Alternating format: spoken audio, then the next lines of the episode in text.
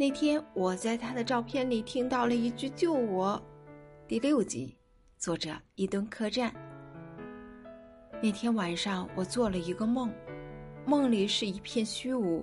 我在无边的夜里不知疲倦地走啊走，每踏出一步，都像是踩到什么开关一样，一句又一句的“救我”在这片空间里来回的回响。撞到我看不见的边界后，又反弹回来，在我的耳边转啊转。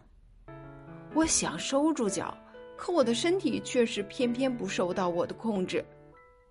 我用力的睁开眼，还好，还是那个熟悉的天花板。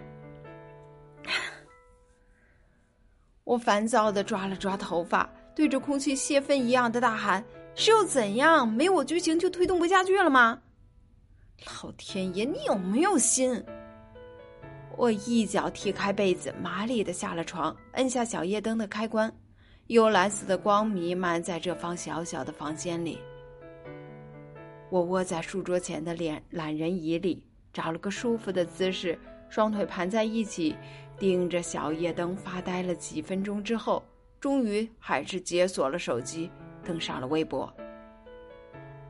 艾特这个 ID 是我瞎取的，我不认识这个人，但是他好像有事儿需要帮忙。信我的网友可以调查一下，给你们一个做超级英雄的机会。我的微博除了恰饭广告广告以外，就几乎没有自己的东西。于是多亏了我的熬夜十级选手粉丝们，这条博不出意外的，在这寂静无人的深夜里，让我的消息列表就炸开了。前排吃瓜，有没有课代表告诉我到底发生了啥？我的天哪！大大发微博了，居然还和暧昧有关系，我的次元壁破了！哎哎，云妹说的这个人是谁呀？点进去他微博好像也没啥事儿啊。我关掉手机，只觉得头疼。我的任务是完成了，是生是死，就让网友们决定吧。